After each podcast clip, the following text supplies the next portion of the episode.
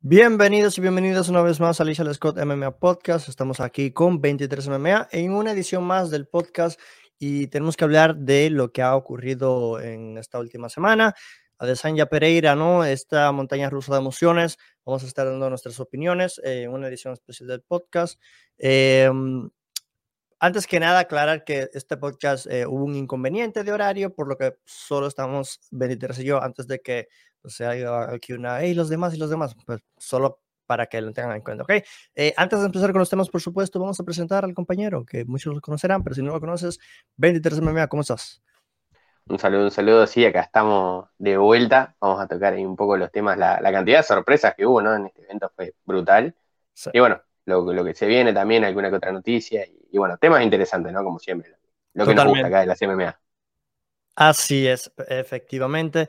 Y bueno, tenemos que empezar con el plato fuerte. O sea, eh, y antes, el canal de 23 va a estar en la descripción para que los que no están suscritos todavía, suscríbanse a su canal. Claro que sí, también habla de MMA. Uh, ok, primer tema, muy interesante.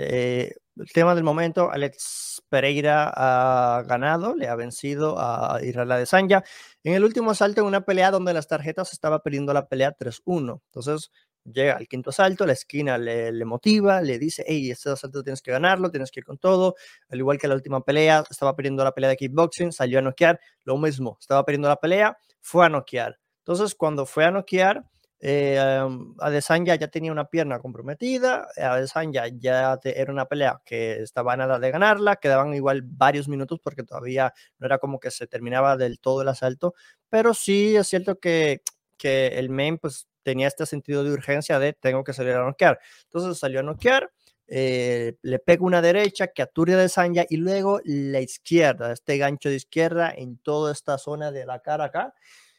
Le, le un poquito las luces a, a de que empieza a tambalear y una vez tambalea, pues ya era el fin y bueno, empezó la lluvia de golpes, el árbitro eh, pensó o decidió que ya vio lo suficiente, mucha gente en las redes se quejaron de un early stoppage, um, Adesanya mismo dice que le hubiese gustado que el árbitro le dejase más tiempo, ya que según Adesanya, pues él se seguía moviendo, ¿no? Se seguía moviendo, pero eh, más bien no pegaba, o sea, ok, te estabas moviendo, pero sí es cierto que ya estabas un poco oído, estabas un poco ya fuera de sí, no del todo, pero era cuestión de tiempo para que te siguieran cayendo golpes y a lo mejor terminaras en una peor posición. Eh, es una pelea que tuvo sus momentos. Adesanya al final del primero casi noquea a Pereira o fue la sensación que daba de un posible knockout. Eh, luego, bueno, es, es eso, es, es, es, MMA. O sea, no, no, no puedes estar eh, del todo mm, a, a, salvo hasta que pase la pelea, porque un golpe cambia todo y más como con Pereira que que, suele cambiar este tipo de escenarios muy, muy rápido. O que estoy perdiendo o que le voy a remontar. Y pues es la ventaja de poderes, de, poderes, de peleadores con poder. 23, ¿qué te pareció la victoria de Pereira? Otra vez resumiéndolo. Bueno, la verdad que me sorprendió el que haya podido mantener eh, un buen plan así, mm. relativamente, sí, iba perdiendo la pelea, pero era una pelea competitiva, cerrada, pareja, Mm. Y me sorprendió eso. Yo pensé que del tercero para arriba iba a ser toda Desaña. Incluso yo iba con el knockout de Desaña, digo, lo va a mm. empezar a, superar ahí, lo va a noquear. Eh, pero la verdad que me sorprendió eso de Pereira, que incluso con poco cardio, con que se notaba, ¿no? Que ya en el clinch ya estaba perdiendo, ya ni tiraba casi. se guardó lo que le quedaba y en el quinto, mm. cuando te dijeron que no quedé, noqueó. La verdad que me, sorprendió bastante. Y, y, bueno, una lástima, ¿no? Por, por Israel acá, la verdad que me, dio bastante, bastante lástima. Era como la chance de reivindicarse. Pero también yo en vivo pensé que había sido como parada temprano. Después la vi de vuelta y la verdad que no. O sea, Godard tiene toda la razón ahí. Porque en la cámara no se ve tan, tan mal, pero hoy vi una.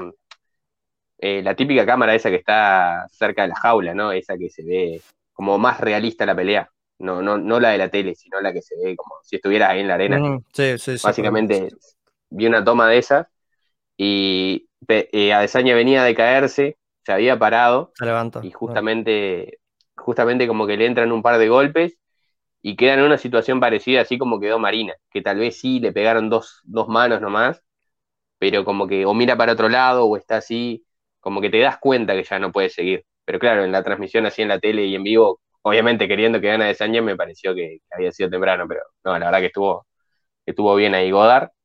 Y Adesanya mismo decía, ¿no? Que, que le estaba mirando las piernas, las rodillas y todo. O sea, eso lo dijo simplemente porque sí, ¿no? Pues se veía ahí en la, en la, cámara que no estaba mirando a ningún lado, que estaba mirando al piso y ya está. Pero bueno, la verdad que Pereira lo consigue, lo consigue y bueno, la épica, ¿no? Otra finalización en el quinto round por pelea de título este año, creo que hubieran como, como tres ya, la de Giri, la de, la de, bueno, la de Leon y, ahora esta de, Pereira. Loquísimo. Que, claro, o sea, y uno dice, pero ¿cómo pasan estas cosas? ¿no? O sea, es increíble porque son peleadores que estaban perdiendo sus peleas y luego las remontan. Es epiquísimo, es epiquísimo.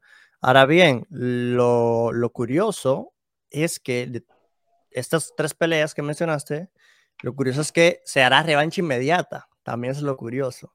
Es un dato curioso de tomar en cuenta. Ahora la pregunta es, de, de los tres, ¿quiénes defenderán y quiénes recuperarán el cinturón? Eso, es lo que, lo que habrá que ver. Se empieza con el UFC 282 Glover eh, y Giri, que es la que, el próximo evento y va a estar muy interesante. Pero bueno, uh, ¿es Pereira un campeón legítimo o por el tema de que cortó líneas eh, fila se le, se le debe dudar un poco? ¿Sí me entiendes lo que, a lo que voy?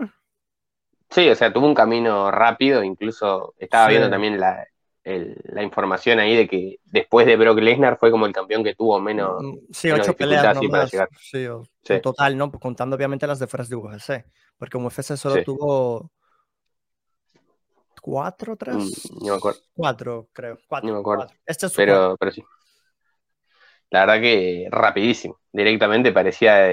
incluso o sea, el dato era de la era moderna. Un, caso mm. un par de casos más para atrás hubieron más, pero sí, Lesnar y él, que, bueno, te dice una cosa, ¿no? Que lo, se podría decir que tuvo un, ayudín, pero al final ganarle al campeón más dominante, al segundo más dominante de la historia, se pudiera decir incluso, o sea, te, aporta algo ahí.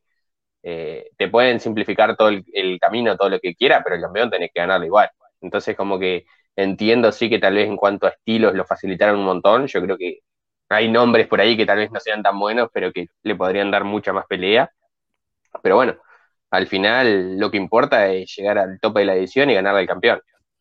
Sí, es verdad que no pasó trabajo, como que llegó casi regalado a la oportunidad, pero lo hizo, o sea, lo logró y bueno, entiendo que hasta cierto punto tiene mérito, sí. Creo que tiene, Creo, creo que Pereira fue campeón del LFA, creo, si no me equivoco. sí, creo que. Eh, sí, creo que en sus peleas del LFA llegó a tener el título, pero ya eso me, corrigen ustedes en los comentarios.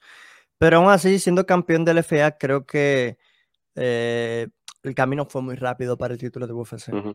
Em, sí, sí. La primera Michelidis, luego Bruno Silva, ok, son peleadores, está bien, pero que no es una gran cosa. Strickland está muy bien, pero me hubiese gustado ver que Strickland le hubiese dado más problemas. Si me dices que Strickland le da una pelea más inteligente y lo pone en problemas o lo pone en una situación incómoda realmente de lucha, porque creo que Strickland lucha más que Adesanya o ha mostrado en, teoría. luchar más que Adesanya. Entonces, como que, oh, mira, ok, está listo. Pero aquí es como que, ok, estaba perdiendo la pelea, eh, no que al final, pero de una pelea que estaba perdiendo 3-1, probablemente se iba 4-1, quién sabe, si es que no le empezaba a golpear ¿no? en, las orejas a Sanya. Si esto del del knockdown y los de, mm, porque no sé si fue knockdown lo que le hizo, pero esta lluvia de golpes si no ocurría, pues no sé qué hubiese pasado, evidentemente nadie lo sabe. Uh, pero bueno, eh, vamos a seguir hablando de este tema porque Dana White dijo que no va a descartar la revancha inmediata. Adesanya mismo dijo que lo que quiere es la revancha, o sea, él lo tiene muy claro, no importa si es en Brasil, si es en Marte, si en donde sea, que él quiere la revancha, que incluso que él puede tener 60 años, él va a ir a la favela y va a buscar a donde, esto dijo en el podcast de Flagran, es que, hey, esta revancha me la dan, no me importa si tengo 50 o 60 años, voy a ir a la favela, lo voy a encontrar y vamos a hacer la revancha. Y claro, esta revancha obviamente, lo único malo de todo esto es que mata un poco la división o le enfría le enfría un poco porque en teoría ya la división está viva otra vez, pero si haces la revancha, Eh, ¿Cuándo es el evento de Australia? Adesanya dijo que no quiere pelear en el evento de Australia. a ver, ¿en febrero? ¿Es UFC? Sí, creo que a, mitad de febrero, por ahí. Bueno, es que no me sale porque el último es en diciembre. UFC, Alex Volkanovski, Islam Hachev. Ah, confirmo muy rápido por aquí. Será el eh, febrero 11. O sea que estamos hablando que la revancha entre Pereira y, y Adesanya sería después de febrero. O sea, que estamos diciembre, enero, tres meses, cuatro meses probablemente. O sea que tienen que entrenar ya. En diciembre tienen que volver ya al campamento porque si quieren la revancha así, ¿ganará Adesanya la revancha? Está complicado, ¿no? Está complicado. Siempre como que está ahí a nada y termina perdiendo. Eh, la verdad que yo siento que sí, pero al final mirás eso y como ves el historial así, eh, le pasó de vuelta, le puede pasar otra vez más, pero no sé, yo quiero confiar otra vez en, en Adesanya. Creo que tiene, creo que es el mejor peleador, pero, pero bueno, Pereira no es que sea malo tampoco y tiene sus cosas de pie. Además, no es solo pegada al tipo porque esa estrategia de las patadas a las piernas no te demuestra que no es solo pegada pero sí, es que al final ese gancho izquierda lo, termina encontrando el primero, en el, último, en cualquier momento lo puede hacer y, bueno, siempre está ahí ese tema. Pero perfectamente puede ganar a Desaña. Y yo quiero creer que sí, creo que, o sea, ojalá, ¿no? Por el bien, mm. por el bien de Desaña que gane esta, pero la verdad que perder acá de vuelta con Pereira ya sería, sí, sería sepultorio. Sería brutal. Yo en lo personal creo que Adesanya puede ganar la revancha. Eh, mucha gente está diciendo, pero ¿cómo le va a dar revancha? Si ya le noqueó, le ha ganado tercero. Ok, le ha ganado 1-0, o sea, está 1-0 en MMA, que mucha gente también se, se vive la película de que está 0-3 y sí, está 0-3 en todo, pero realmente en MMA está 0-1, o sea, esto es borrón y cuenta nueva, esto no hay que tomar en cuenta lo que pasó antes en otro deporte al final del día, yo sigo con Adesanya. Creo que sigue siendo el mejor peleador. Lo único que separa a Adesanya y Pereira es que Pereira tiene más poder. O sea, es lo que es. Eh, siempre he dicho que Pereira como kickboxer me parecía eh, entre mejor y un poquito igual a Adesanya, porque el poder evidentemente lo hace más complicado para los, para los rivales. Porque si eres un buen striker como Adesanya, con buenas calf kicks, con buenas leg kicks, con buen jab, con, buen, con, buenos rectos, con buen gancho más que nada, ya estás. O sea, eh, y encima tienes el poder, eso es lo que hace la gran diferencia, pues eres mejor striker, tomando en consideración el poder. Porque es que es técnica, no es como que te va a golpear por golpear, el men sabe dónde te va a golpear. Y al final del día me quedo con el independientemente de todo esto. Eh, creo que le va a ganar, creo que volverá a lucharle porque me sorprendió lo bien que se le hizo a Desanya luchando. O sea, Desanya cada vez que luchó se le vio bastante bien, Pereira se veía un poco sofocado en la lucha. Creo que el plan debe ser ese. Adesanya tiene que ser un Francis Engano 2.0 y decir adiós striking, vamos a luchar. O sea, vamos a concentrarnos en luchar, vamos, vamos a estar en el suelo y demás. Eh, cuidarse de las llaves que pueda hacer Pereira, pero, o sea, no, tampoco le vi mucho movimiento en el suelo a Pereira. Pero bueno, hablando de lucha y de Pereira, tenemos que seguir hablando también de, de qué puede pasar, porque todos estamos diciendo, ok, va a pasar la de Chimaev, por ejemplo, que quiere pelear ahora en el peso 285. Ok, pues puede pasar la pelea de Chimaev o la revancha, ok. Pero le decía a Fabio detrás de cámaras, ¿y qué tal si Pereira dice, quiero pelear en Brasil? Lo cual sería loco porque, o sea, acabas de ganar, entiendo que es una pelea en Brasil, pero como que un mes de descanso sería, porque estamos a mediados de noviembre, entonces el evento de Brasil es en enero, que enero 20, ah, ya no recuerdo sí, es el evento enero, de UFC Brasil. UFC Brasil. Uh, UFC Brasil, UFC Brasil. No, y pasa que tampoco hay, hay nadie, ¿no? Capaz que el más meritorio, que siempre lo ha sido, ¿no? Es Whittaker, el tipo que prácticamente está ganando ahí, pero tiene pelea con Costa y ahí en Australia. O sea, ¿quién, quién se llevaría esa chance de gratis? 21 de enero. 21 de enero. Eh, a ver, estamos aquí simplemente diciendo una probabilidad, ya que, como les decía, Chimaev, Chimaev quiere la pelea para enero. O sea, Chimaev ha dado declaraciones en su cuenta de Instagram, o sea, más que nada en su cuenta de Instagram. Vamos a ponerlo por aquí. Un segundo, compartimos pantalla para, para poder leer el mensaje. Entonces, a ver, compartimos por aquí. O sea, acá estamos viendo la cuenta de Instagram de Chimaev. Vamos a alargarlo un poquito. Acá.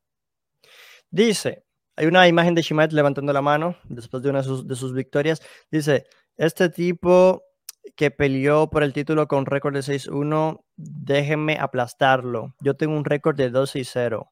Hagamos que esto ocurra. Dana White en Brasil. Volvemos, el evento de Brasil sería en enero, a no ser que haya otro evento. Um, Chimaev, pues, tiene un estilo de R.I.P. Johnson. Um, el estilo de pelea de Chimaev es un estilo de pelea pues, que le favorecería. Y, vimos lo que vimos, lo que le hizo a Desanya. O sea, yo creo que Chimaev debería darle problemas serios a este, ¿cómo se dice? A este Alex Pereira.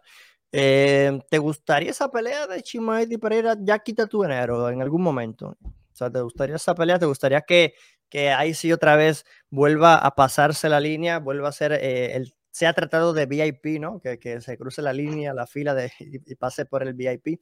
¿O tú crees que no? Que debe ser la revancha inmediata. Y sí, sí, ¿qué pasaría entonces con un Chimaev Pereira?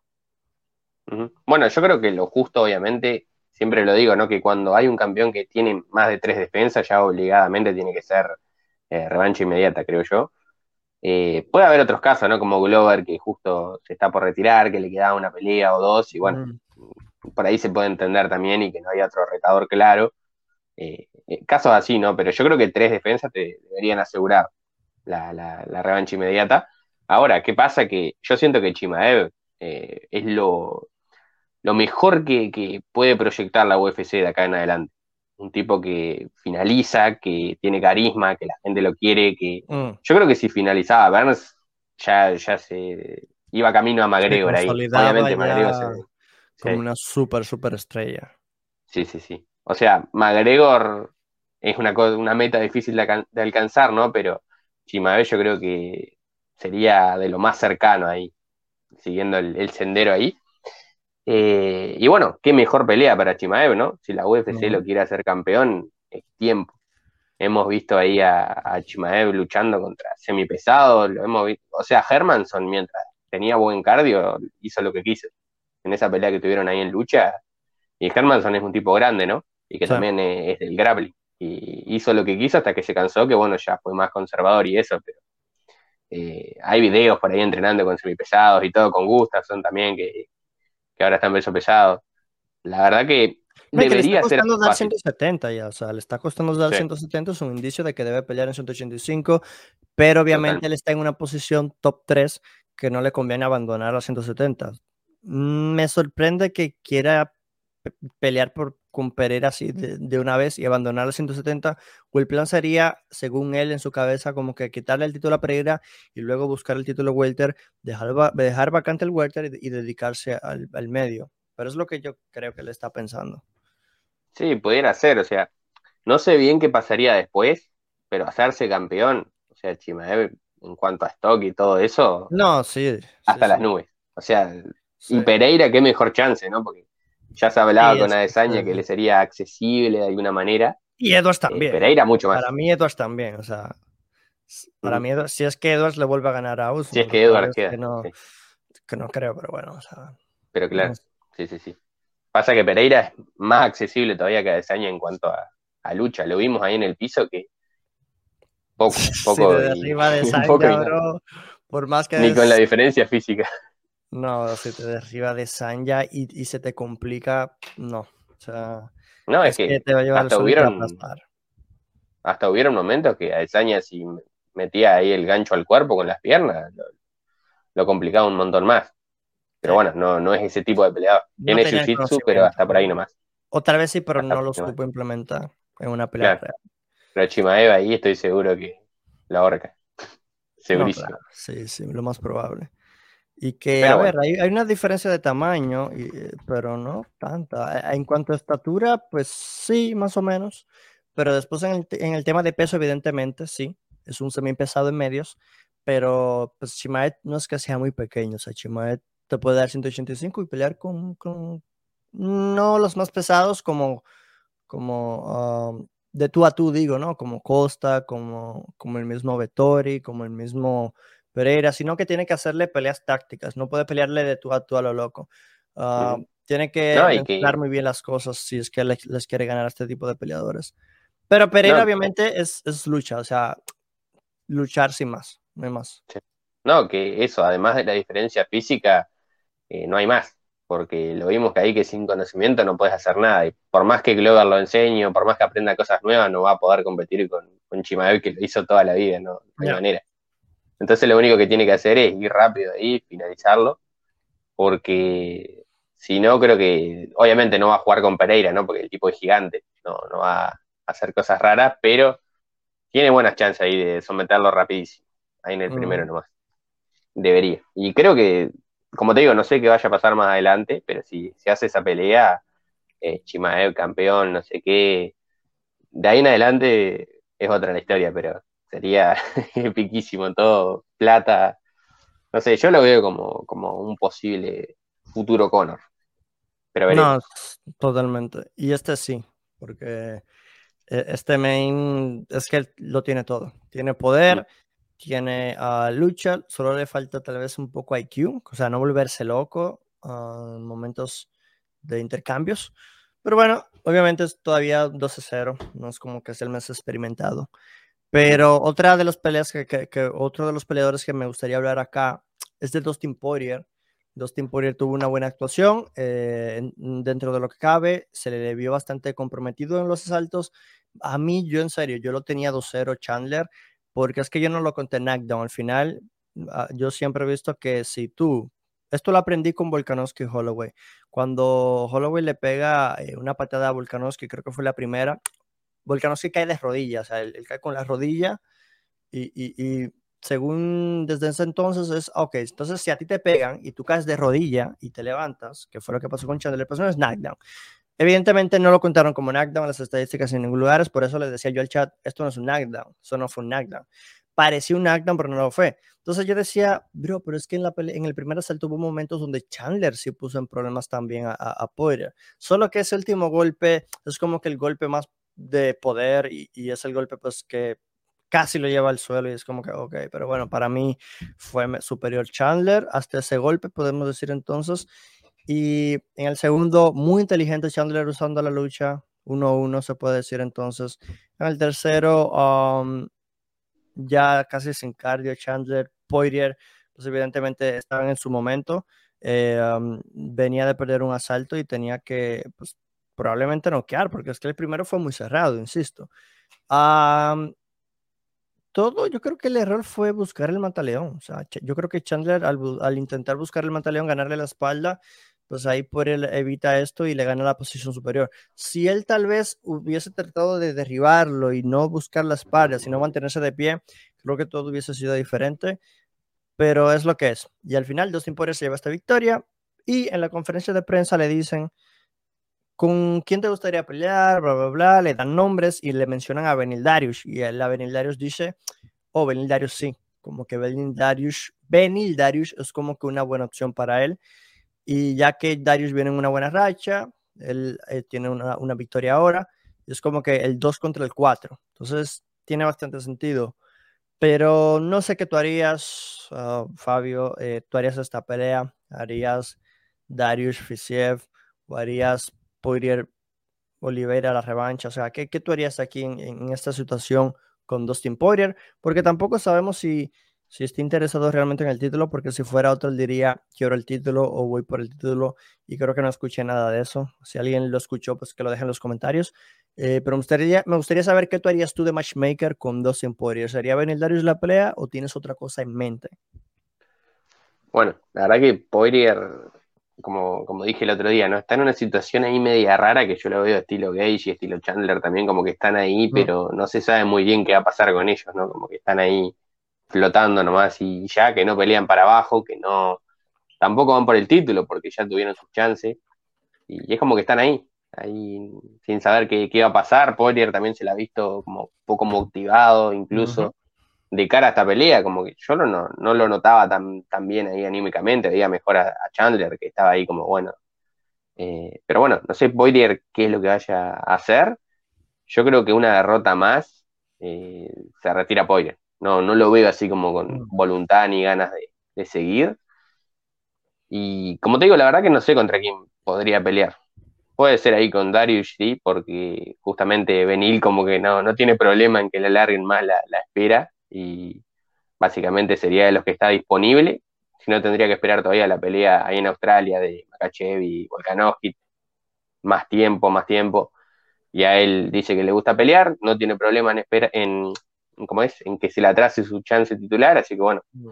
Eh, no creo que sea lo más inteligente, pero bueno, si así es Benny, ¿qué le vamos a hacer? Eh, es así, literalmente. Y, bueno, pudiera ser, ¿no? Porque Poirier estaría peleando contra otro top, un distinto a. Sale de esa de ese Chandler, ¿no? Que es como que se matan entre ellos y no, no pasa más nada. Así que bueno, pudiera estar interesante. Eh, revanche con Oliveira no creo, porque Oliveira dijo que se iba a tomar bastante tiempo fuera, así que creo que esa pudiera ser ¿no? una revancha interesante también, pero no, no creo que pase. Oliveira va a estar un largo tiempo fuera. Y bueno, pudiera ser, sí, Benny.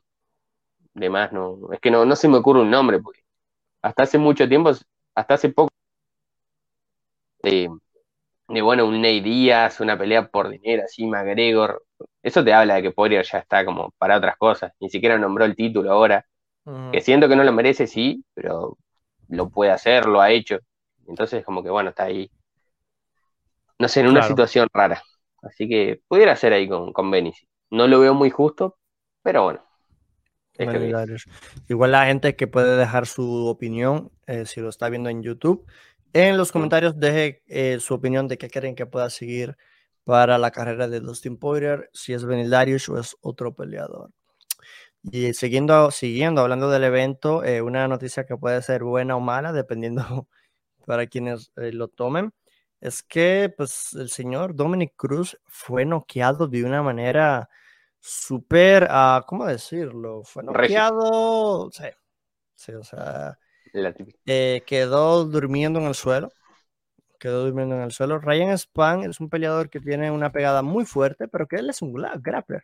Span es un striker al menos en MMA, es, Span se ha dado a conocer por su grappling. Es un men que tiene 12 sumisiones y solo 6 knockouts con este. Antes tenía 5 y 12. O sea que logró su sexto knockout.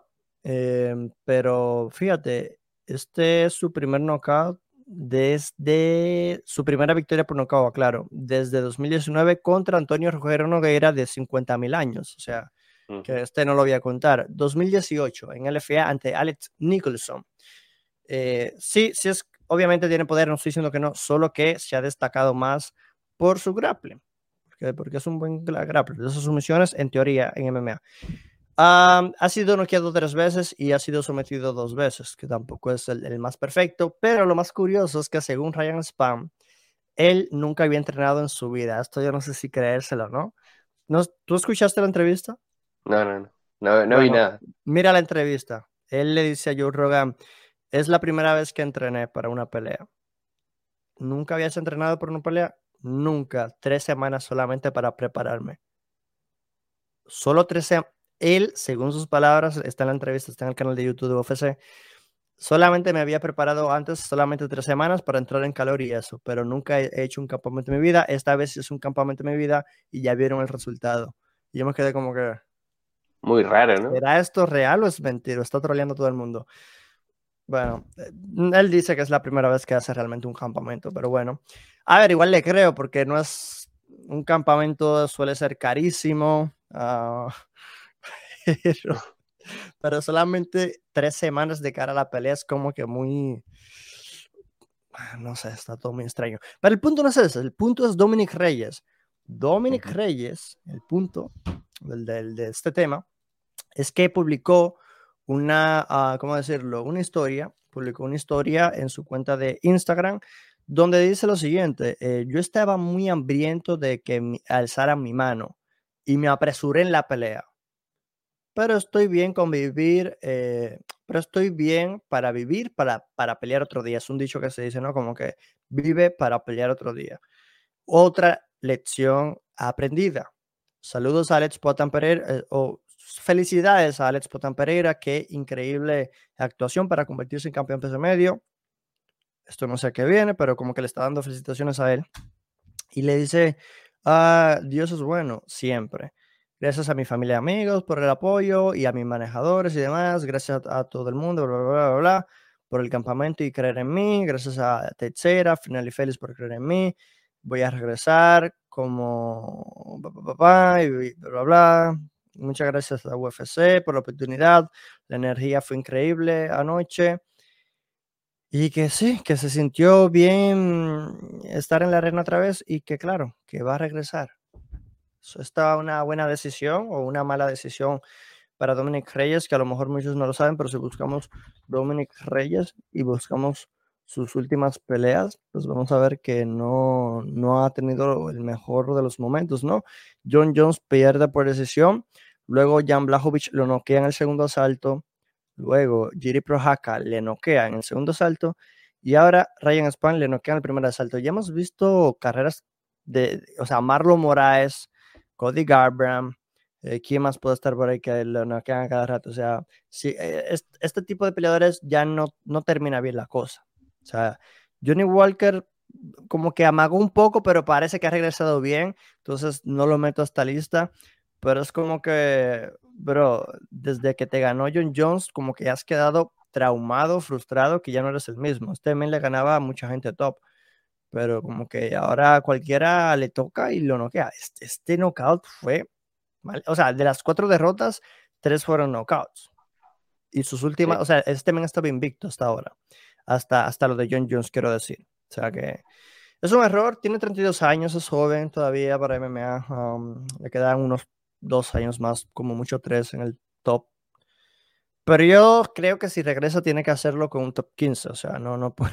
Y que Span es un top 15 porque es el número 12, pero tiene que hacerlo tal vez con alguien que no sea un striker. Yo creo que, y, obviamente yo siempre digo que esto no se hace en UFC, pero si tú pides, a lo mejor te pueden ofrecer una pelea como la que tú quieras, a lo mejor.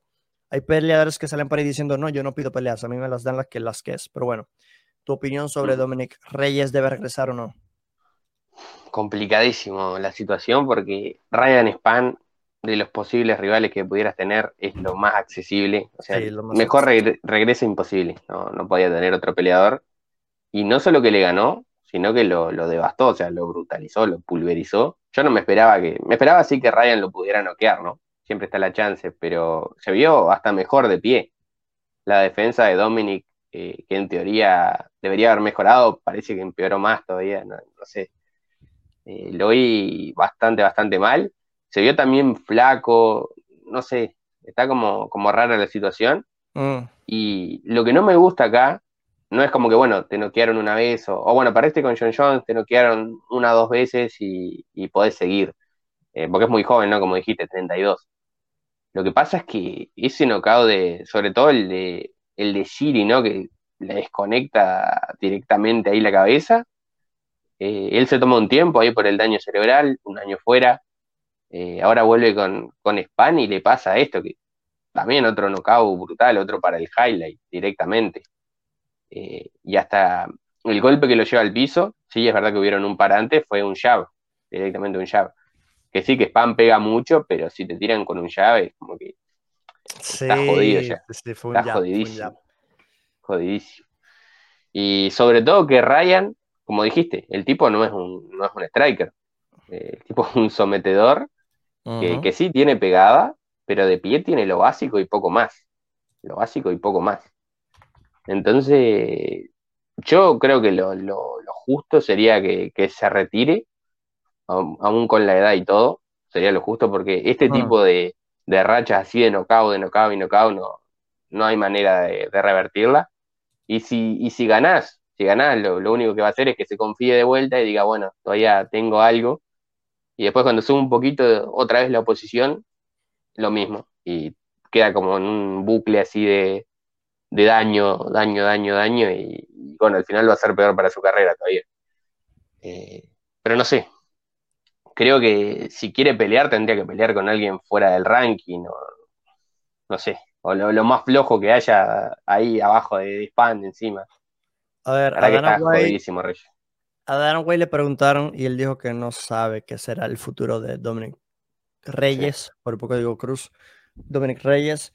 Y yo decía, oye, al final del día está siempre ahí PFL, o sea, salte tú del contrato o termina tu contrato y vete a PFL, porque tienes que aceptar cuando es ya, o sea, ya. No es lo mismo el caso como Glover, que a lo mejor eh, hubo momentos en su carrera donde sí estaba muy abajo, pero pues Glover por lo menos evoluciona, tiene un estilo de pelea mixto, es un peleador pues que es muy duro y muy fuerte, pero Reyes es como que, o sea, no sé, no me parece un peleador que tenga algo especial.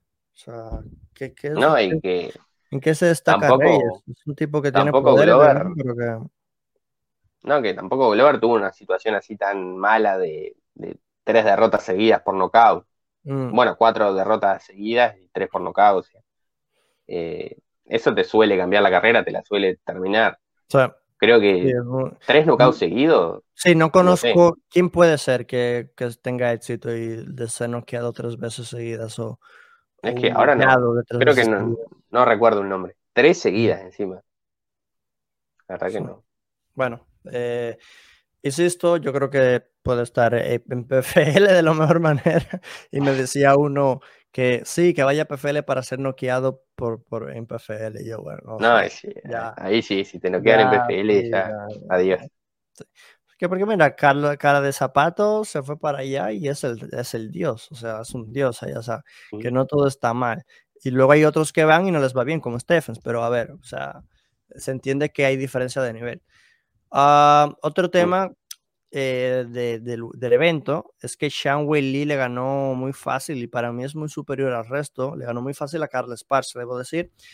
Y para mí es muy superior al resto, ¿no? Solamente está por ahí la pelea con Namayunas, que a lo mejor de momento es la peleadora que más complicado se lo puede poner debido al pasado. Pero es que Sean Lee sigue evolucionando, sigue viéndose bien. Estoy viendo aquí el ranking, es la número 2. Cuando se actualice el martes, va a ser la, obviamente la campeona y Lemos pues está rankeada hoy por hoy número 3. Seguramente con el cambio de ranking la ponen número 2 puede ser o se queda en el tercero.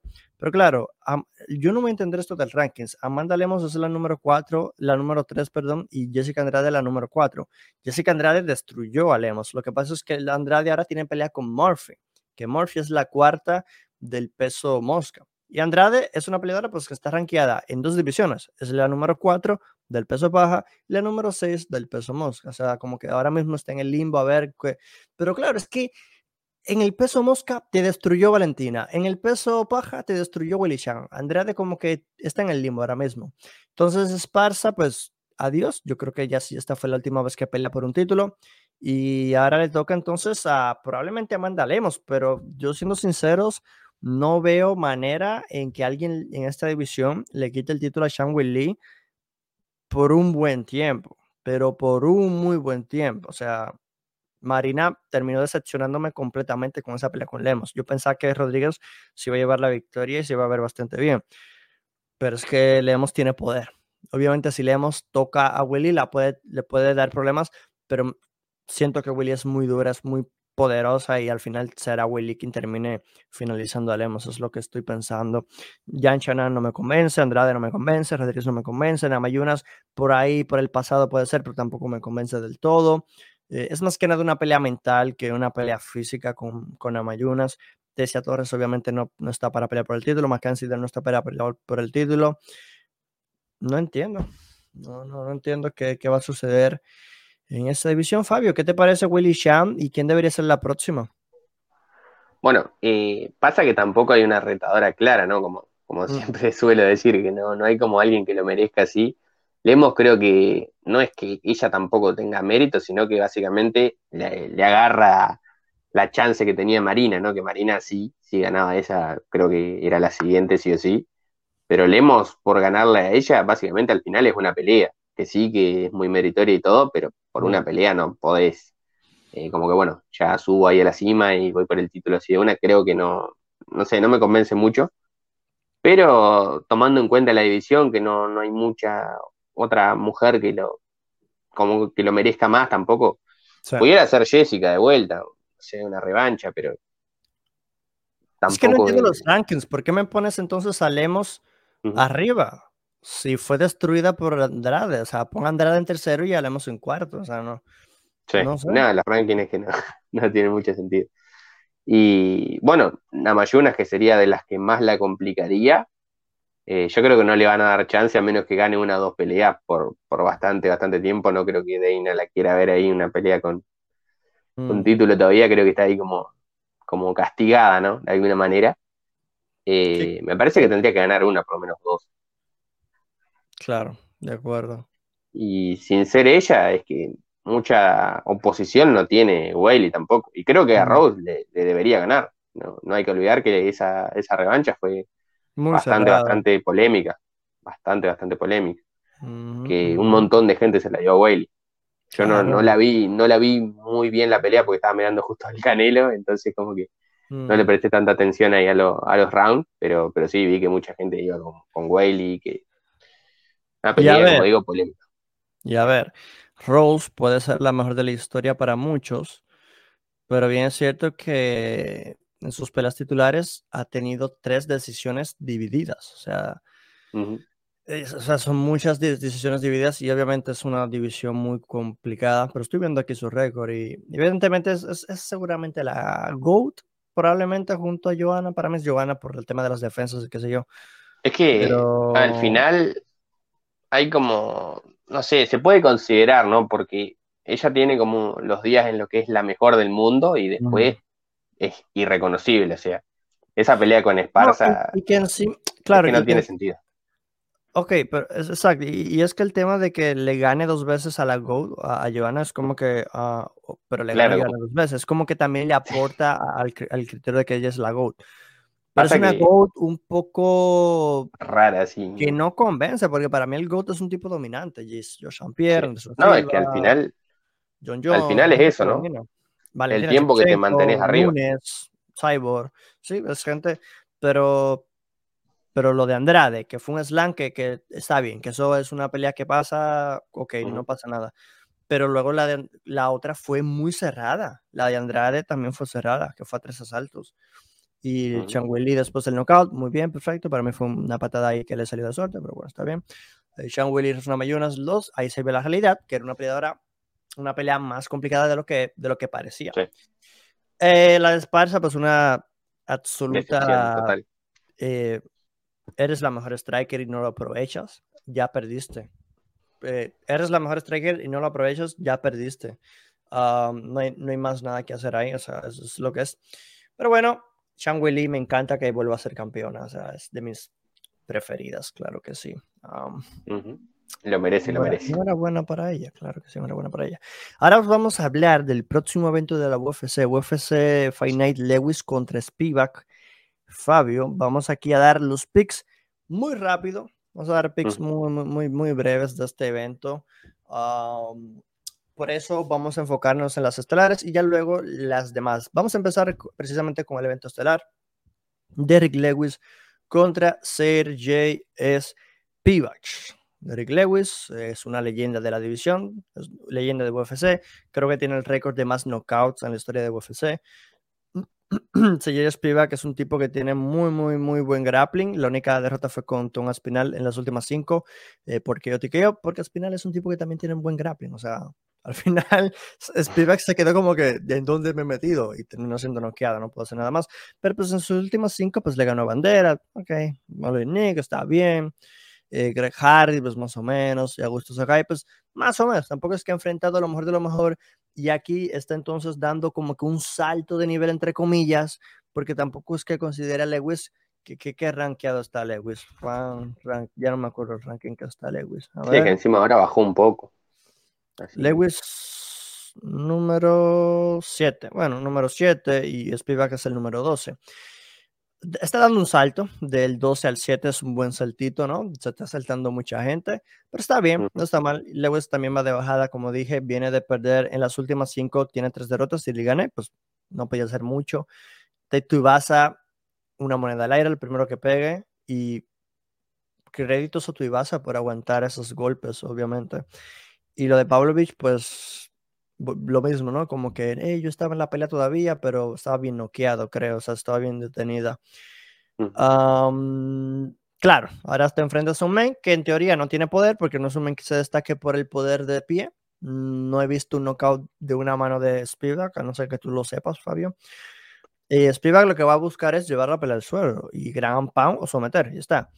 En lo personal, yo me quedo con Spivak y un sumisión. Es que someter a Lewis, ¿quién fue el último en someter a Lewis? Porque Lewis, mm, es que no es ni que. Mira, solo lo han sometido una vez nomás. Sí, Cormier. Solo lo han sometido una vez en su vida. O sea, y fue Cormier. Y fue Cormier. no es que ni Olay ni pudo. Ya. Ni pudo. Y estuvo tan cerca, así es que, uff. Pero bueno es otra conversación. Yo me quedo, el que el de Grampa, me quedo, el primero es que, mira, el segundo, el primero va a ser como que de testeo, como que a ver qué sucede, y en el segundo ya, ya en calor, ya para pa afuera y adiós, Grampa. No se va a levantar y le va a machacar ahí. ¿Cómo lo ves tú? Bueno, esta pelea está bastante, bastante complicada. Creo que predecir una pelea de Derrick es siempre lo mismo, ¿no? Siempre al final es como que va perdiendo hasta que gana o, pierde directamente, no, no hay más.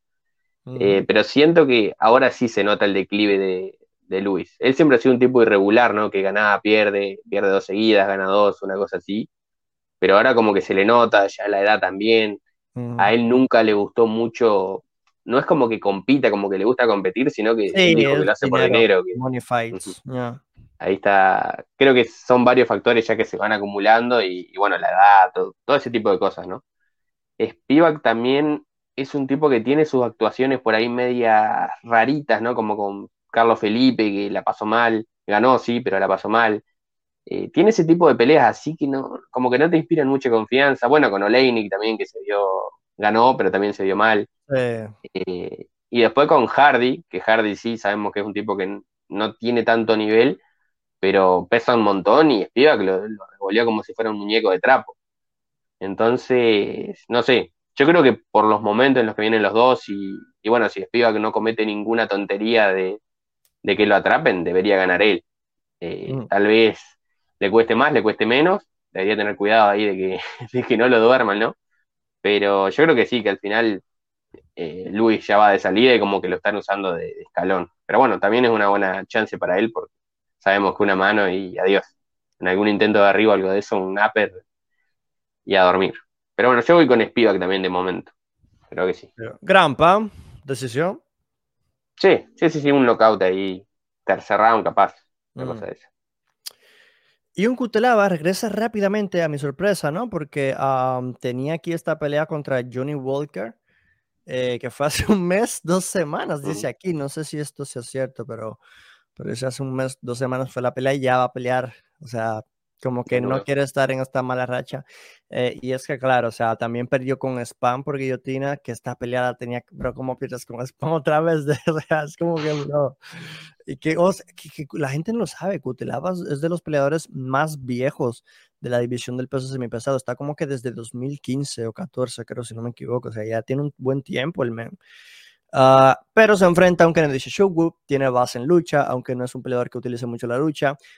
Y también tiene mucho poder. En las últimas peleas pierde, en, las últimas cinco gana tres, pierde dos. Hace 11 meses lo noqueó Down Jump. Luego decisión dividida con Negumerano. Y hace tres meses noquea a Carl Robertson. Cutelaba por otra parte, pues una victoria solamente en las últimas cinco peleas. Y fue hace un año, un mes eh, noqueado por Ankalaev, decisión dividida con Jacobi, no sé si esto fue un empate o no cantos. un empate, un empate fue. Empate, ok. Ryan Span le somete hace cinco meses, hace un mes Johnny Walker lo somete también. ¿Será que Kennedy le somete? Es que claro, eh, noquearle no sé, porque ¿cuándo fue la última vez que noquearon a este men? Eh, solo tiene dos knockouts en su carrera, es muy duro, es un cabezón, es muy duro este men. Obviamente lo noqueó Ankalaev, o sea, estamos hablando que Ankalaev no, y que una fue la vida en noquear. No, y la, claro, una fue como que me hice loco, ¿no? Y el árbitro se pensó que, que sí estaba, y luego le que, hey, que no, que yo estaba bien, ¿qué pasa? me alegro que le pase, obviamente, por, por, porque es que no puedes hacer eso. Es que no, no puedes fingir, eh, no, se puedes, no puedes fingir, o sea, estás poniendo tu vida en, en riesgo y si finges tu vida en riesgo es como que, entonces si cuando pase lo detengo o no lo detengo, ¿qué hago, bro? Entonces, pues mira, solo ha sido noqueado dos veces, una entre comillas. la sumisión, pues Kennedy tampoco es que, a ver, ¿cuántas sumisiones tiene Kennedy? solamente una sumisión, perdón, cero sumisiones. O sea, a ver, yo me voy aquí al KO también, o sea, puro intercambio de golpes y eh, el, el KO te el round me da igual, no tengo claro el round, no sé, tercero, no sé. Em, ¿Cómo lo ves tú, 23?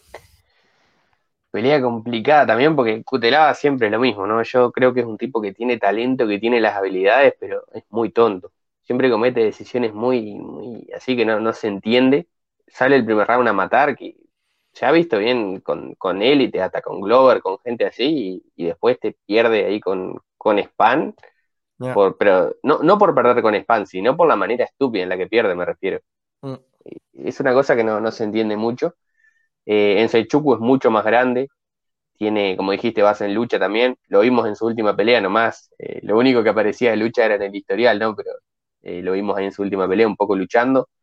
Eh, no encontraba la sumisión, tampoco creo que no sabe buscarla, no, tiene mucho conocimiento de, de Jiu-Jitsu, mm.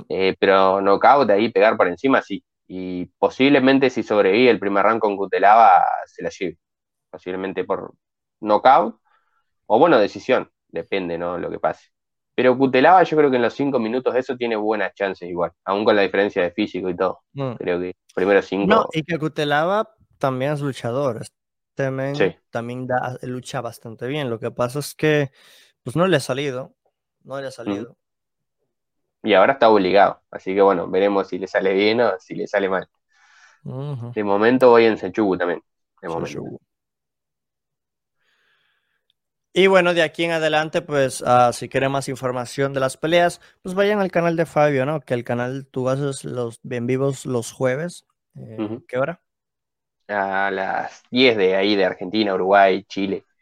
10 de la noche, Argentina, Uruguay, Chile, pendientes. Donde 23, pues ya sí da más detalles eh, de estas peleas, ya que aquí, pues, eh, um, pues, yo no, no, antes sí me sentaba más a analizarla, pero ya no tanto, o sea, no, no me, como que ya no, no me siento lo, o sea, como que, ok, está bien, pero mm, tienes que ser muy bueno. Entonces, como que ah, no, no, no me la quiero, ¿cómo decirlo correctamente? O sea, indagar tanto. O sea, yo solo ahora estoy que quiero solamente saber lo que han hecho en UFC, ok, es un poco lo que hacen fuera y demás, pero ya no tanto. O sea, mi enfoque va a ser simplemente a lo que yo he visto de estos peleadores sin indagar mucho. Y por eso es que es muy importante suscribirse al canal de 23, porque les dice, mira, este peleador eh, en China peleó tres veces, ganó por sumisión, ganó también una vez en Corea del Sur,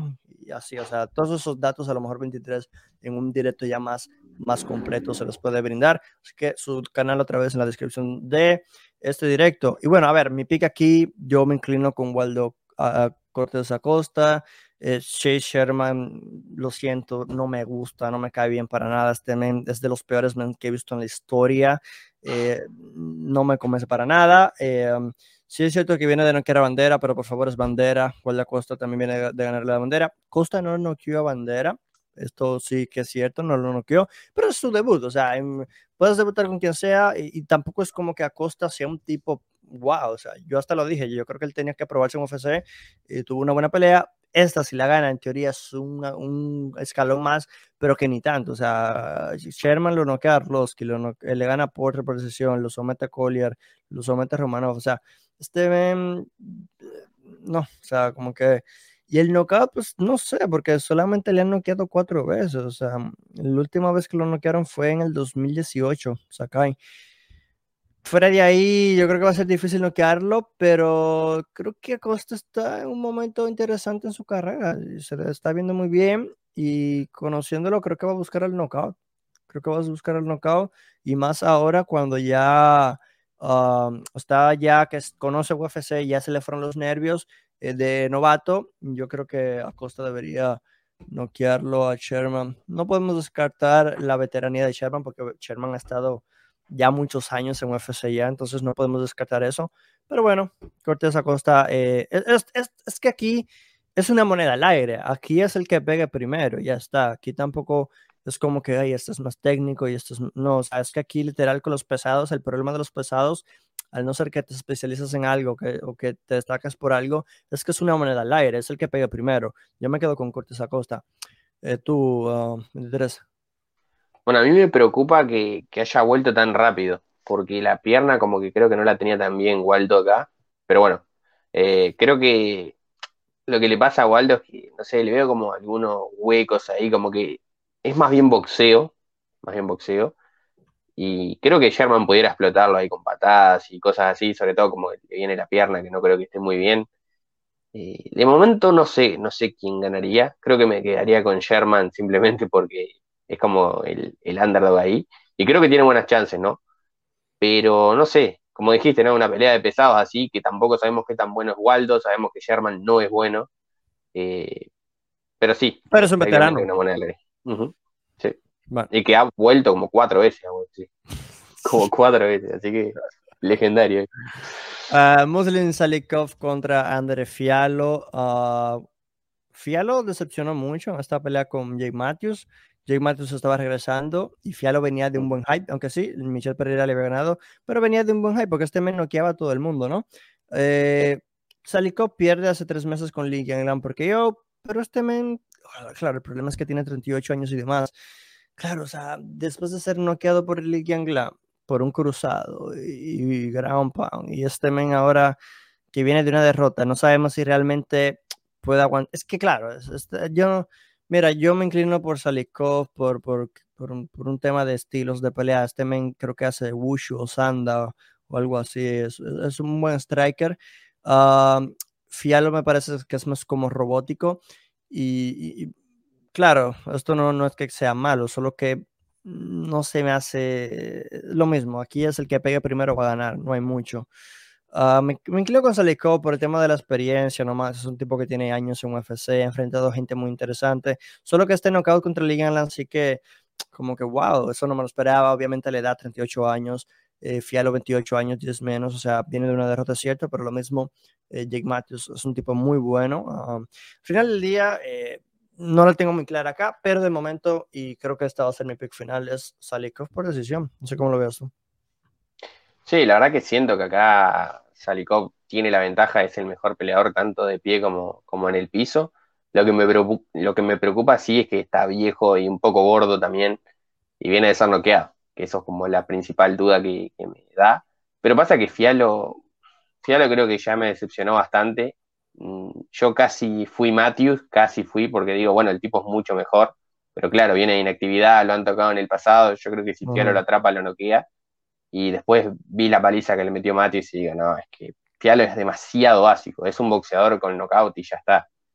Eh, me parece que si Salikov todavía tiene cardio, todavía puede luchar, eh, hasta de pie le puede ganar, pero creo que Salikov llevándolo al piso, porque a Fialo lo han llevado al piso un montón de veces, si Salikov mm. lo lleva al piso, le da un repaso de vuelta. Pero bueno, hay que tomar en cuenta que está viejo y está gordo. Ahí está el tiempo.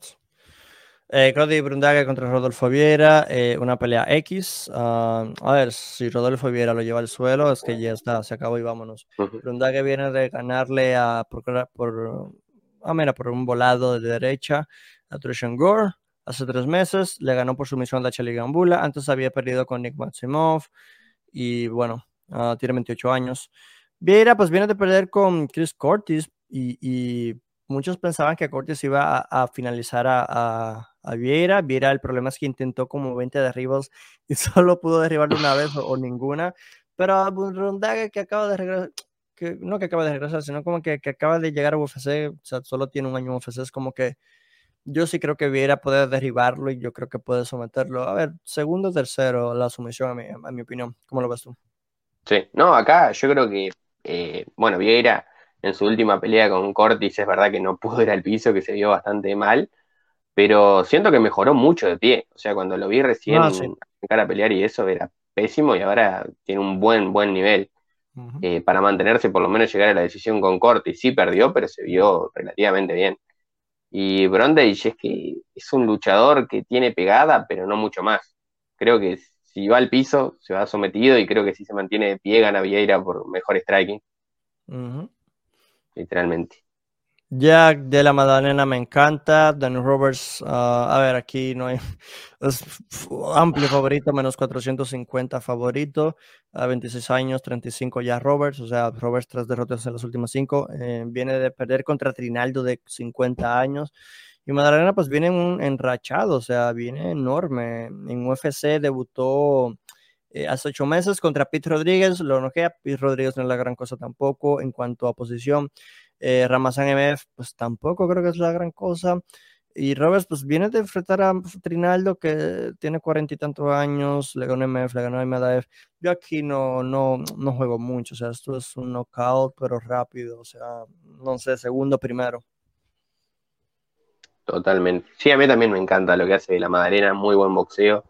Y Robert, si bien creo que tiene sus cosas ahí como buen peleador, eh, hay algo que no lo respalda y es la mandíbula. Eh, todo el mundo lo, ha puesto a bailar, incluso en las peleas que ha ganado, y creo que de la Magdalena no, no, no lo va a dejar vivir, no, no lo va a dejar escapar. Knockout ahí también. Charles Johnson. Charles Johnson es un tipo que tiene uh, su debut en UFC hace tres meses. Pierde como vez, pero no se la puso tan fácil. Eh, Chumagulov, cuatro derrotas en las últimas cinco peleas. Su única victoria fue contra Jerón Rivera, que hoy día creo que no está en UFC. Ah, derrota contra Cape, contra Molina, dividida, que creo que le ganó Molina, ¿eh? Sí, lo, me suena robaron. me suena que le ganó Molina. Aún así, me estoy inclinando con Charles Johnson. Es un ex campeón del FA, si no me equivoco. Eh, me gusta la decisión para Johnson. Sí, sí, sí. El pobre Sumabulov acá está en una situación de que lo pueden cortar por tanta derrota, pero la mitad son robos. La de Paiva también fue. Pero son robos así que no, no, tienen, no tienen discusión son robos directamente, acá no hay pelea cerrada, no, robo directamente. Entonces como que me da pena por él, Sumagulov es un buen peleador, un peleador ahí con, habilidades, pero lo que pasa con Johnson es que tiene buena defensa ahí contra derribos y de pie le debería ganar, también es más grande, ahí más alcance, más altura. Eh, ojalá que gane Sumagulov, ¿no? Ya merece ahí una pelea, pero no creo. Creo que va a perder y lo cortan más. Pero bueno, ojalá que gane, ojalá que sí. Regresa Jennifer Maya y enfrentará a Marina Moros. Marina Moros viene de tres victorias seguidas, le gana a Mazo por decisión, le gana a Bueno Silva por decisión y le gana a por sumisión. Maya viene de una derrota con Kelly Chokagian, viene de una derrota con Manu Fiorot. Su última victoria fue hace un año contra Jessica Ay. Ah, a ver, es un tema de experiencia. Yo me inclino con Maya por decisión, o sea, enfrentado a mayor oposición. Moros, sí es cierto que tenía cuatro años que no, bueno, tres, no, ¿cuánto, cuánto tenía? O sea, tenía dos años y siete meses, perdón, que no peleaba. Bueno, menos, porque obviamente cuando peleó era, ya pasó los siete meses desde que peleó. Eh, sí, dos años, porque si le restas siete meses a dos años y siete meses, pues dos años sin pelear, regresas a siete meses con María Agapova, ganan por sumisión. Uh, pero es Agapova, o sea, Agapova no es la gran cosa y Maya ha enfrentado a lo mejor de lo mejor si pierde Mayaki Comoros, puede que vaya de caída. Puede que vaya de caída y puede que sea el fin. Pero insisto, eh, mm, creo que es una peleadora muy buena en el solo y de pie. Moros todavía, como que no sé, mm, no, me, no, lo compro. Yo la estuve viendo ahí últimamente a Moros y me sorprendió ahí. Yo pensé que era peor, pero claro, también es una subida de nivel acá con Maya. No sé, no sé que también este Maya, que como dijiste, si viene de caída o no. Eh, por el momento voy a quedar con Moros, creo que creo que tiene ahí lo suficiente, pero no sé. Entiendo que Maya sí sea buen pick, buen pick. Más Jones Morales, uh, pelea muy difícil porque este men asumen que le han noqueado ya, o sea, eh, pierde hace poco con Jonathan Morales por decisión, luego gana Draco Rodríguez, Luis Smolka, gente que pues X. Y más John pues viene de perder con Yuka Extrañeda, que también es como que ah, yo pensaba que él iba a ganar esa pelea, pero bueno, le no. tampoco es que le ha ganado a gente como que muy, muy, muy pro. Ah, pero tiene mucho poder, tiene mucho poder, tiene lucha, entonces pues bueno, me inclino con más John por decisión. No, a mí acá me encanta, me encanta Morales, creo que no hace como nada perfecto así, pero es como bastante completo en todo, sobre todo en lo que decía striking. Tiene buena defensa contra derribos también. Y tiene un par de peleas ahí también polémicas, que capaz que tuvieron que ir para su lado. Eh, no sé, me gusta Morales, la verdad. Creo que puede sacar la sorpresa acá. Creo que puede dar ahí el under. No sé, no sé cómo está su defensa contra derribo igual, ¿eh? Sí, no me acuerdo exactamente, pero recuerdo que sí, mm. que está bastante bien. Ricky Turcios, Kevin, Natividad, no me gusta ninguno de esos dos peleadores, pero bueno, me quedo con Turcios porque lo que he visto me ha convencido más. Sí es cierto que perdió con Sahabi, pero es más como que por, por, hacer un show, como que, bro, enfócate y pelea serio, deja de estar haciendo estupideces. Una actividad, pues, nunca ha podido ser, o sea, llegó y ha sido noqueado dos veces, o sea, tiene un año ya que no pelea, un año cinco meses. Tus decisiones mi pick, tiene jiu-jitsu, tiene algo de striking, me quedo con él. Sí, no, y también que Natividad tiene un par de decisiones de vida ahí contra desconocidos, cosas así. Turcios lo que pasa es es verdad, ¿no? La última pelea fue un blooper, una cosa ahí rarísima. Pero lo que pasa con Turcio es que precisa un tipo que también eh, le pelee. Ya lo vimos ahí con alguien técnico que hace lo que quiere y lo hace ver horrible. Uno de los, peores índices en cuanto a golpeo en la historia, creo que terminó siendo esa pelea. Un total blooper. Pero creo que si Natividad va para adelante, se lo hace más fácil a Turcio. Ahora, bueno, creo que Natividad no tiene el nivel tampoco como para para hacer otra cosa. Así que bueno, yo también Turcios, pero no, no me gusta mucho la idea. Mm. Ah, Marina María Oliveira contra Vanessa Demopoulos. Uh, Demopoulos dos victorias seguidas. Oliveira viene de una victoria seguida sobre golera de Paula. Demopoulos viene de ganarle a Gómez y a Jinju Frey. Em, Oliveira pues antes había perdido contra Bata Ricci. Pues no sé, esta pelea pues, no tengo idea. Demopoulos no me convence en el striking. Oliveira es un striker. Ah, creo que tiene conocimiento de Jiu-Jitsu también, mm, lo desconozco. Pues brasileña, ¿no? O sea, pues, es, la, es el as bajo la manga. Uh, Oliveira por decisión.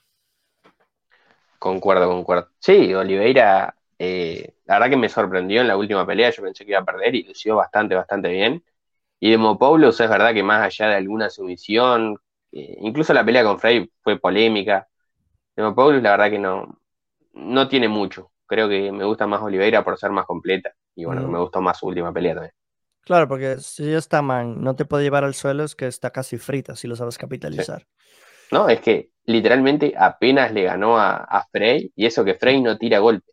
Imagínate ganarle a alguien que apenas a alguien que no tira. no, no tiene sentido. Fernie García, Brady Heston. Ah, Brady Heston es del The Ultimate Fighter. Debutó hace un año y dos meses con Ricky Turcios en la final. tiene 23 años, ojitos, es de los más jóvenes, solo 23 años. Fernie García debutó en UFC hace cinco meses con Johnny Newsom.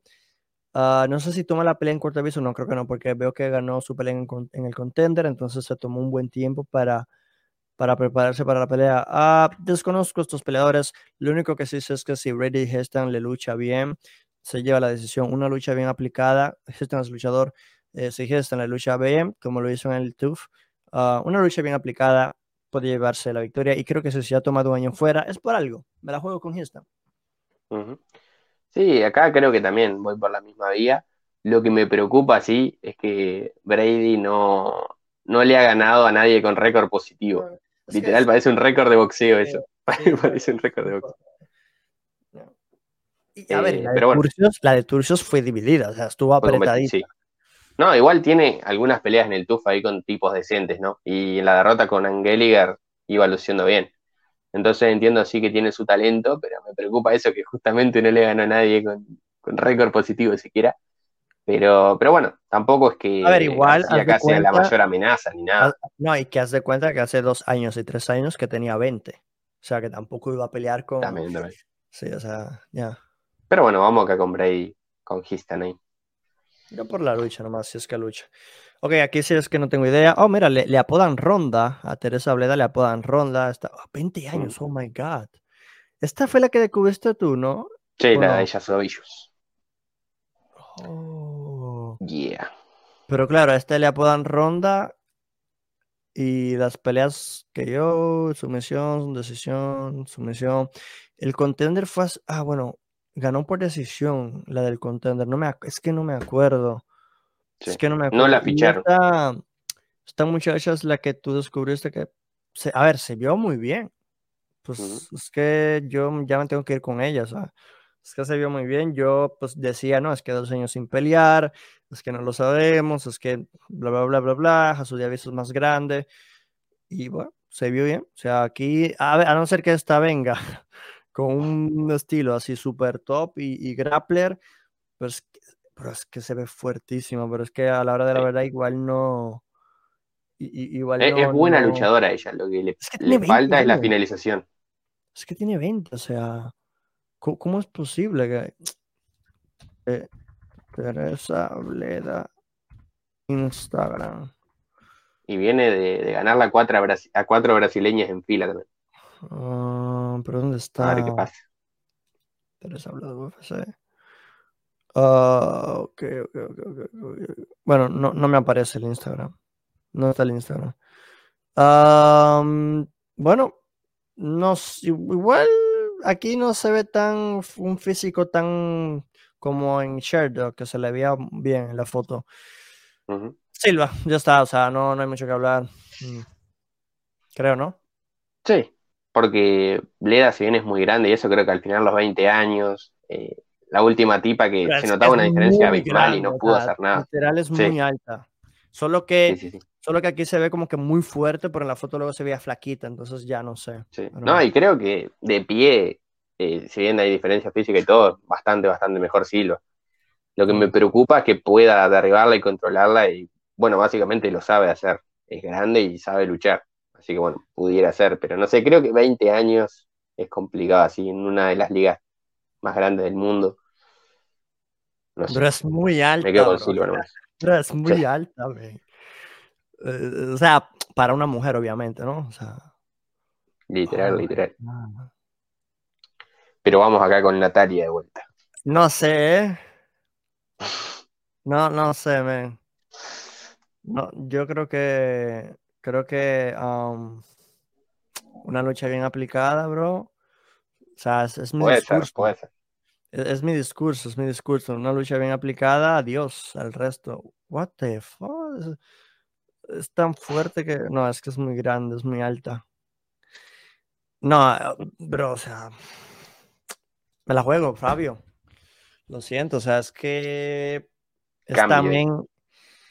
Y, solo por, la lucha, porque no tenía idea de lo que hacía, o sea, por lo visto. Y, bueno, obviamente tenía idea porque le apodan la ronda, eso ya te da una idea de lo que puede hacer, pero que um, no le he visto. Es interesante, interesante como prospecto, la verdad.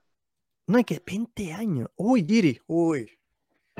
Foto con Giri, ¿eh? Que esto no significa nada, no, pero foto con Giri ya es un plus ya es un plus. Creo que los dos son checos, es lo que pasa. Sí, compatriotas. Sí, bueno, los, bueno, la gente del chat, yo me cambio aquí a Bleda. Eh, no, y ella arrancó favorita. ¿Oh, sí? Sí, pasa que la gente se fue con Silva después, pero Bleda pues, abrió de favorita. Es muy buena.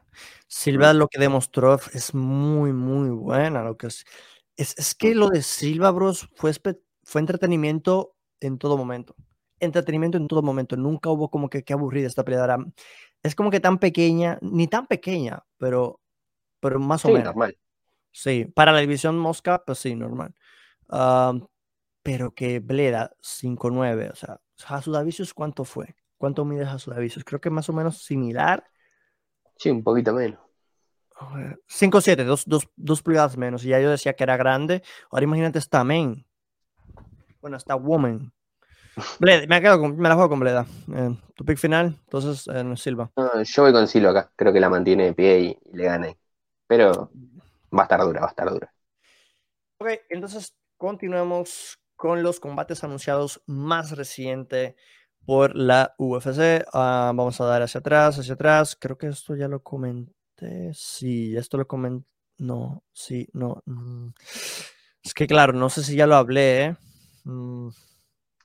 Creo que me quedé aquí. No, vamos a hacerlo, da igual. Eh, um, porque creo que lo dije, pero no sé. E, esa creo que sí. Esta creo que fue Esta, ¿verdad? Sí, sí, sí. Aquí me quedé, ¿verdad? Cierto. Wally Alves contra Nicolás Albi, agregado para UFC 283. Yo creo que esto va a ser eh, fuegos artificiales, esta pelea. Eh, esto ya lo hablamos. Pero igual, para la gente que. Es este sábado. para la gente, y pelea muy interesante, Jim Miller contra Gabriel Benítez para el 18 de febrero. Está muy interesante también. Buen matchmaking ahí. Buen matchmaking, buen matchmaking, definitivamente buen matchmaking. Aquí no me carga, eh, pero es uno de mis peleadores favoritos, una de mis peleas favoritas siempre va a ser eh, Swanson contra Choi. Es una pelea que les recomiendo a todo el mundo ver. Es una de mis favoritas. Eh, se enfrenta a Douglas a Kyle Nelson. Aquí le dicen un Guren Kutateratse de descuento. O sea, la gente es malísima. Ah, pues buen combate. Nelson no me, no me suena. Sé como que lo noquearon o algo, como que le han ganado, pero no me suena. Va a ser para el 4 de febrero en Corea, porque creo que este evento es en Corea, creo, si no me equivoco. Sí, sí, sí, ese va a ser el que está, el que se rumoreaba de Chikatse John eh, con el mm. zombie ahí. Mm. Jordan Levy contra, contra Víctor Martínez. ¿Ibas a decir algo? No, no, eso nomás. El mm. rumor ahí de Chikatse y, el Korean Zombie. Jordan Levy regresa contra Víctor Martínez para el 25 de febrero. Esto lo vamos a dar, esto es lo que acaba de pasar. Bueno, se anunció Islam Makhachev contra Alexander Volkanovski para UFC 284, 11 de febrero. Pelea muy interesante. También se anunció, ¿dónde está? Esta. Eh, Jair Rodríguez contra Josh Emmett por el interino, peso por el cinturón interino del peso pluma para el UFC 284 del 11 de febrero, si es. Y pues eh, Anthony Johnson lamentablemente ha fallecido por una enfermedad. Así que rest in peace, RIP, y que pues, su familia, pues obviamente, eh, pueda recuperarse pronto. Muy joven. Ah, sí, demasiado. Jimmy Cruz contra Manifield. Para que tú veas que las apariencias engañan. O sea, el Stemen, un físico y todo, aunque sí es cierto que últimamente sí se le veía como que muy flaquito eh, a comparación, pero que igual en su, en su última pelea de Bellator, pues o sea, yo no lo vi demacrado ni nada, solo vi, no, pero bueno. Jimmy Cruz contra Alonso Manifield agregada para UFC 264, febrero 11. Y la más reciente que ha agregado aquí UFC News Alerts, Shannon Ross contra Clayton Rodríguez para el UFC 264 el 11 de febrero. Esos fueron los picks agregados. Recuerden que pueden seguir esa página para más información eh, acerca de combates anunciados por la UFC. Fabio, ¿qué tal? ¿Cómo, cómo has estado? ¿Todo bien? ¿Todo chill? Todo bien, todo bien. Y bueno, espero que les haya gustado ahí los, temas que hablamos. Creo que estuvieron bastante, bastante interesantes. Oh, eh, como siempre, ¿no? Que cumpla el evento que viene y eso. Ya saben, lo pueden encontrar ahí en mi canal, predicciones, el resumen, alguna que otra noticia, temas así. Y bueno, si no, prácticamente acá en algún programa, en algún directo, bueno, en, cualquier lado ahí me pueden encontrar. Eh, ahí con los compañeros y todo eso. Y bueno, un saludo. Efectivamente, y recuerden que su canal estará en la descripción, muy importante. El canal de Fabi estará en la descripción. pueden buscar en también YouTube 23 MMA y les va a aparecer. Uh, Lichel Scott en todas las redes sociales, Lichel Scott MMA también. Y pues nos estamos viendo el jueves, porque recuerden que también eh, grabamos otro más para la semana. El jueves también nos vemos. Eh, no sé quiénes van a estar, espero convocarlos pronto para que no pase lo que pasó hoy. Un inconveniente de horario nomás pero sí, eh, pendientes a las redes sociales de todos. Y nos estamos viendo entonces. Hasta pronto. Adiós. Bye.